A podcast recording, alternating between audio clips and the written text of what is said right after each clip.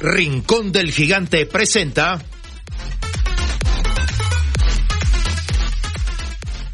Semilla Oriental, un programa sobre el desarrollo de las nuevas generaciones en la sociedad del conocimiento.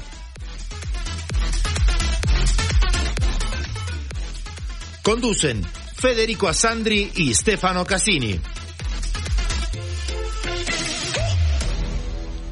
Producción Enzo Menose.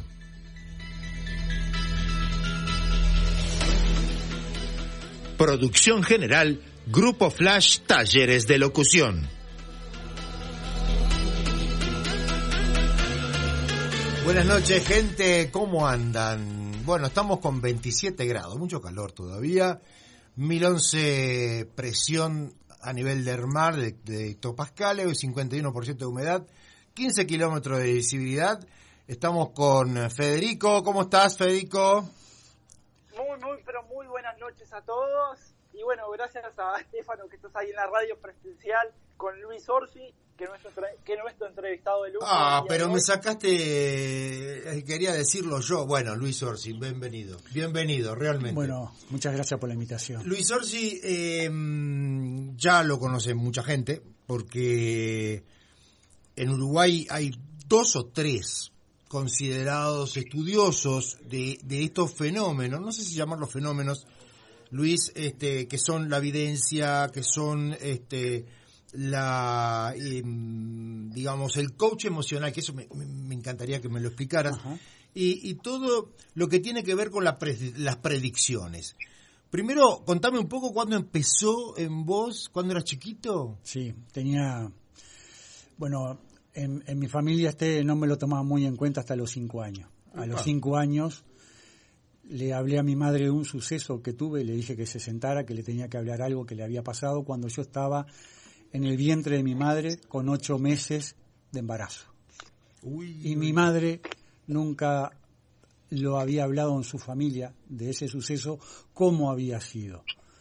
Y este, y ahí mi madre me empezó a tomar en cuenta, empezó a escucharme más, y bueno, se, quebró ahí porque sabía bien, tenía bien claro que no tenía como yo haberlo este, sabido lo que había pasado.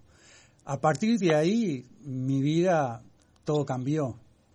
Entonces empecé muchas horas a lo largo, estudiaba, mi, mi proyección hubiera terminado eh, en ingeniería mecánica naval. De hecho, pero trabajé... al principio, perdón, te Sí. interrumpa esto, porque me estás hablando de cinco años, pero digamos, tu vida fue normal, digamos, ¿no? Desde un punto de vista de ir a la escuela, ir al liceo, digamos, normal. normal, Hasta entre comillas. sí, entre comillas. Pero normal, yo en la escuela no jugaba, los miraba, miraba los campos aurales, todos tenemos campos aurales y hay que estudiar esos campos aurales y es como una conexión que hay. Es como las células del cuerpo. Habrán algunas que se alteran y generan problemas, pero la mayoría saben lo que tienen que hacer y todas están comunicadas entre ellas, de hecho se rozan, conviven juntas y conviven bien. Entonces el ser humano es desigual. Todos los seres humanos estamos conectados de alguna manera. Lo que pasa que si, por ejemplo, vamos a ver un canal de televisión, lo vamos a ver yo a la misma hora en otro país, tú lo vas a aprender a la misma hora, y a nivel satelital lo puedes ver. Hoy en día satelitalmente se puede ver. Pero el tema es que ahí estamos conectados. Pero si vos no prendiste la tele, vos no te conectaste. Entonces cuando hay personas que no avanzan en buscar respuestas, porque todos quieren respuestas a veces desde lo cómodo.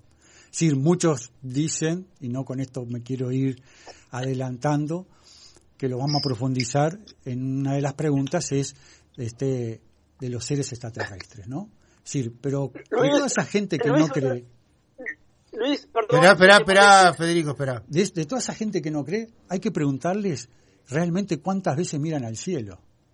Porque un ovni no se ve circulando al lado de un auto o de una bicicleta. Y muchos a mí me han contestado que no suelen mirar al cielo. Entonces, era lo que decía un poco de la conexión. ¿ah?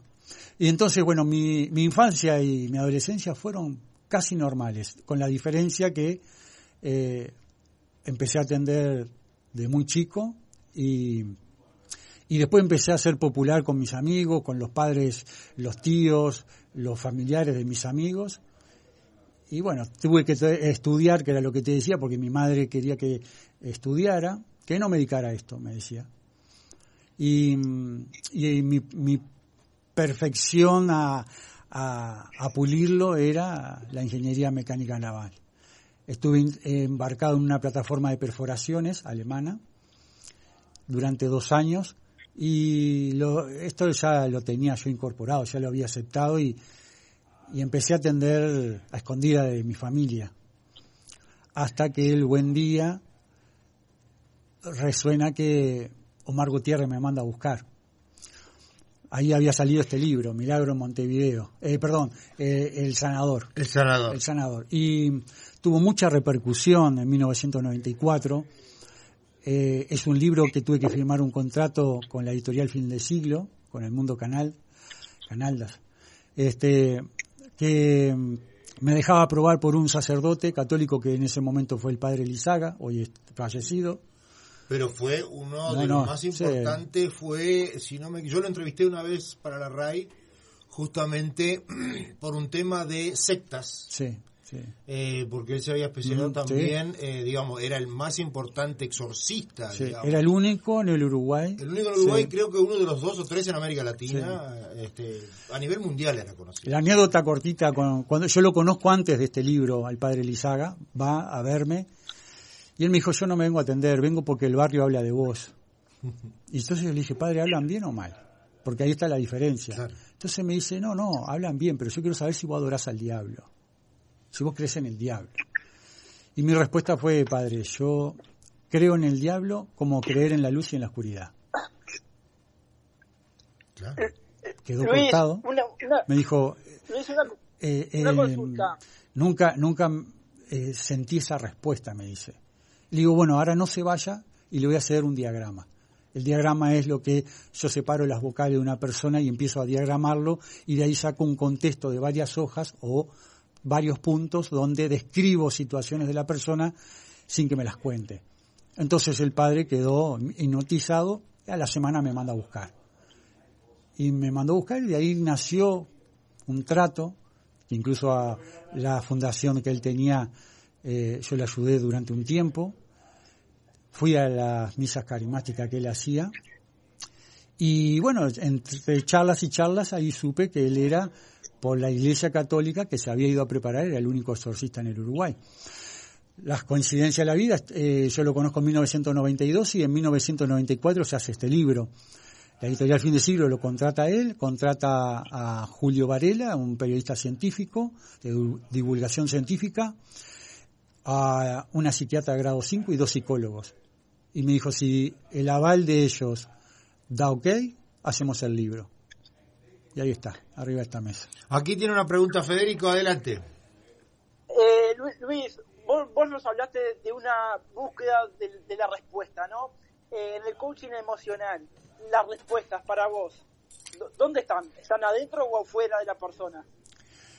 Bueno, no, las respuestas siempre van a estar adentro, ¿no? Por eso es que vemos el mundo hoy como está, cuando mucha gente, que de hecho yo he sido creo que el pionero en decir que el, mundo colapsará después que se vaya esta última generación que queda de gente grande, que es la que más o menos pone el termómetro en un, en un punto para que se conozcan de valores, de costumbres, que hoy todo eso carece hoy en día, ¿no? Entonces, yo describo que hoy el ser humano es como un robot, no siente y el tema es que el, hay una sociedad que los está transformando para que más que mirar hacia adentro, se miren hacia afuera y no solo hacia afuera, sino que miren la vida del otro, ¿no?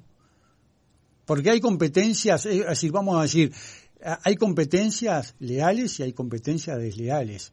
Es decir, entonces creo que el mirar la vida de otro te puede nutrir y usarla para que te nutra, para mejorarte, si vamos al caso, pero no creo que sea como para, como a veces pasa, que te serrucha en el piso en ciertos trabajos porque te está yendo bien. A mí me parece que mm, te vamos a tener que invitar otra vez porque nuestro tiempo no es, no es mucho. Tenemos todavía tiempo, pero bueno.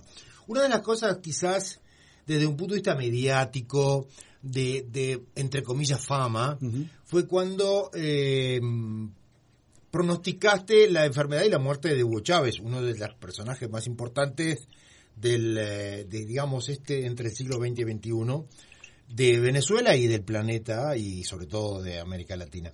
Eh, hay en, en esta, esta especialidad tuya, ya nos contaste algo, ¿cómo se llama? Las... El diagrama. El diagrama, exacto. Este, ¿Qué importancia tiene? O sea, ¿es como algo científico el diagrama dentro de, de, lo estructural para encontrar respuestas? Bueno, lo que pasa que de esa no, no, sí, sí, pero de esa pregunta, claro, me tiras un centro que abro y tengo un abanico para esa respuesta porque justo entran varias donde yo canalizo.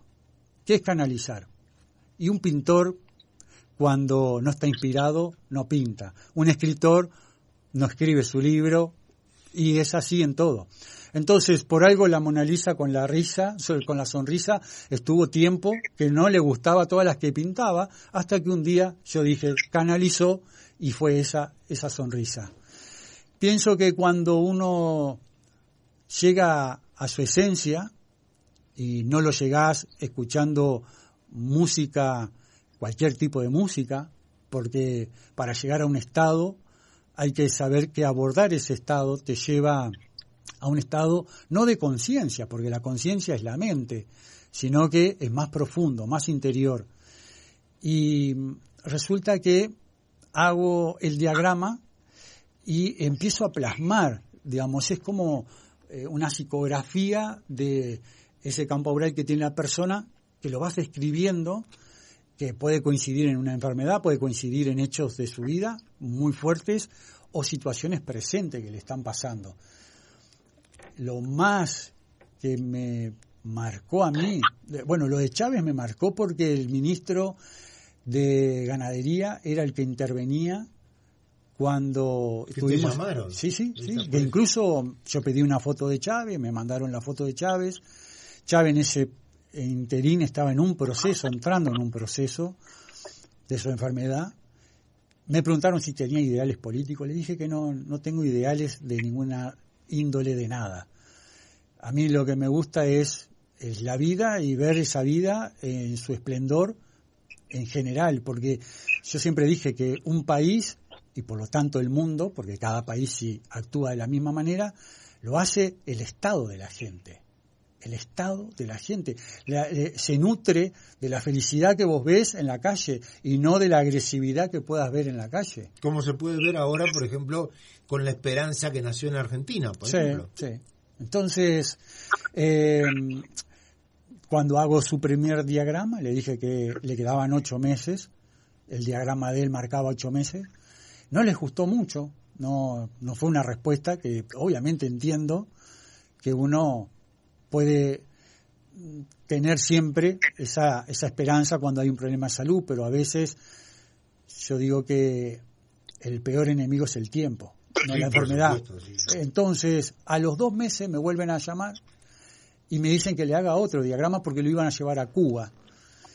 Y justo iban a probar con él algo que había aparecido y que era muy esperanzador, tenía un pronóstico muy alto de recuperación. Y yo le dije, ¿cuánto hace que hablamos nosotros? Me dice, hace dos meses. Bueno, el cálculo que yo tengo de este nuevo diagrama son seis meses. Seguía bajando no se mantenía ni siquiera el diagrama en los meses o estacionarse, eh, pausarse.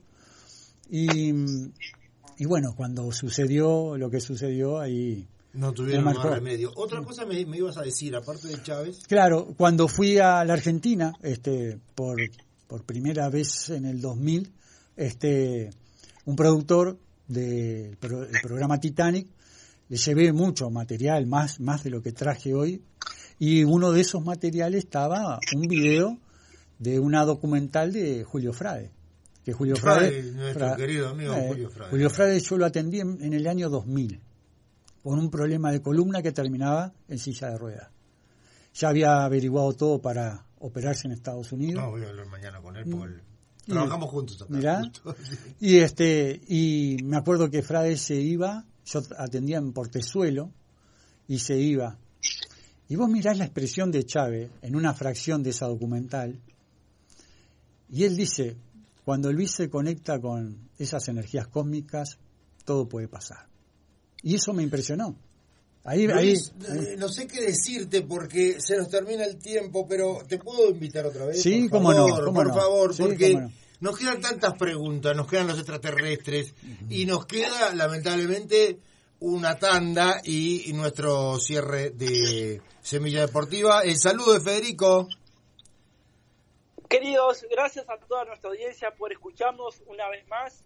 Les queremos contar que estamos ya en ya casi en el cuarto año de, de nuestro programa y nuestro programa está con éxito. Y ya Así te ya estoy, mira, ya estuve mirando que tuvimos un pico ahora de audiencia, así que gracias Luisito, gracias Que Luis. pasen bien. Muchas Nos vamos gracias y te de voy a volver de vuelta, ¿Cómo no? porque y si no puedes venir lo hacemos por teléfono, no, No, hay no, problema. venimos que más lindo. Eh, más lindo, sí, sí, Sí. sí, Muchas gracias, vamos a Semilla Deportiva La Tanda y cerramos. Chao, muchas gracias. Laboratorio Tresul presenta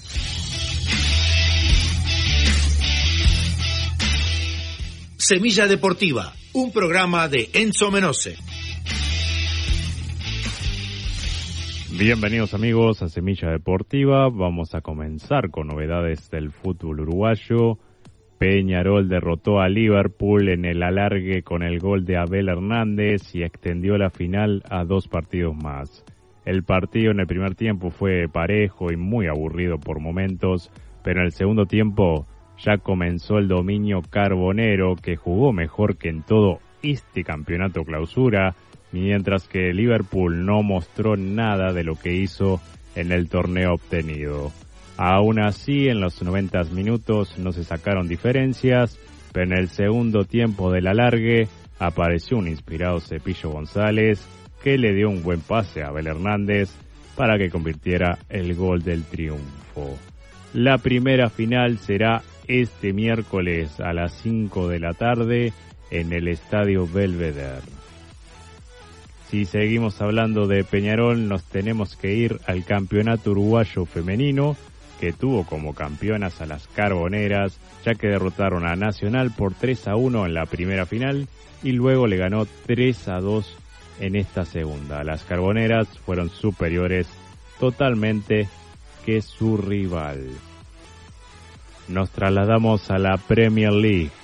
Liverpool le ganó al Crystal Palace por 2 a 1 y es el nuevo líder, ya que Arsenal perdió contra el Aston Villa por 1 a 0. Si viajamos a España, en la Liga, Real Madrid empató con Real Betis en 1 y esto le permitió al sorprendente Girona tomar la punta y sacar dos puntos de ventaja del segundo, ya que derrotó al Barcelona por 4 a 2 con un gol del histórico goleador de la institución, Cristian Estuani. En la Serie A, las cosas no cambian, ya que el líder Inter no baja la guardia y esta vez le ganó a Udinese por 4 a 0, pero no está todo dicho, ya que su fiel seguidor Juventus lo sigue muy de cerca y ganó su partido contra Napoli por 1 a 0.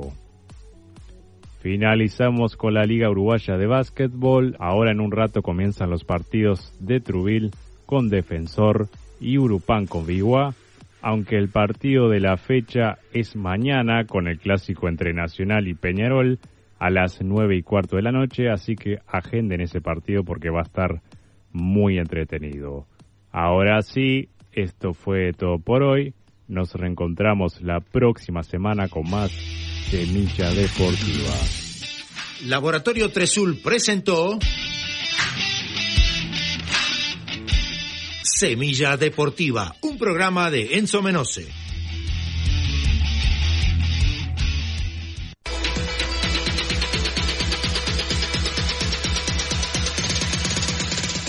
Rincón del Gigante presentó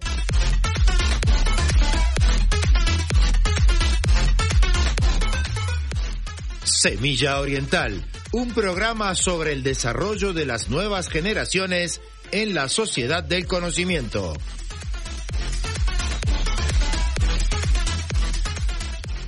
Producción general, Grupo Flash Talleres de Locución.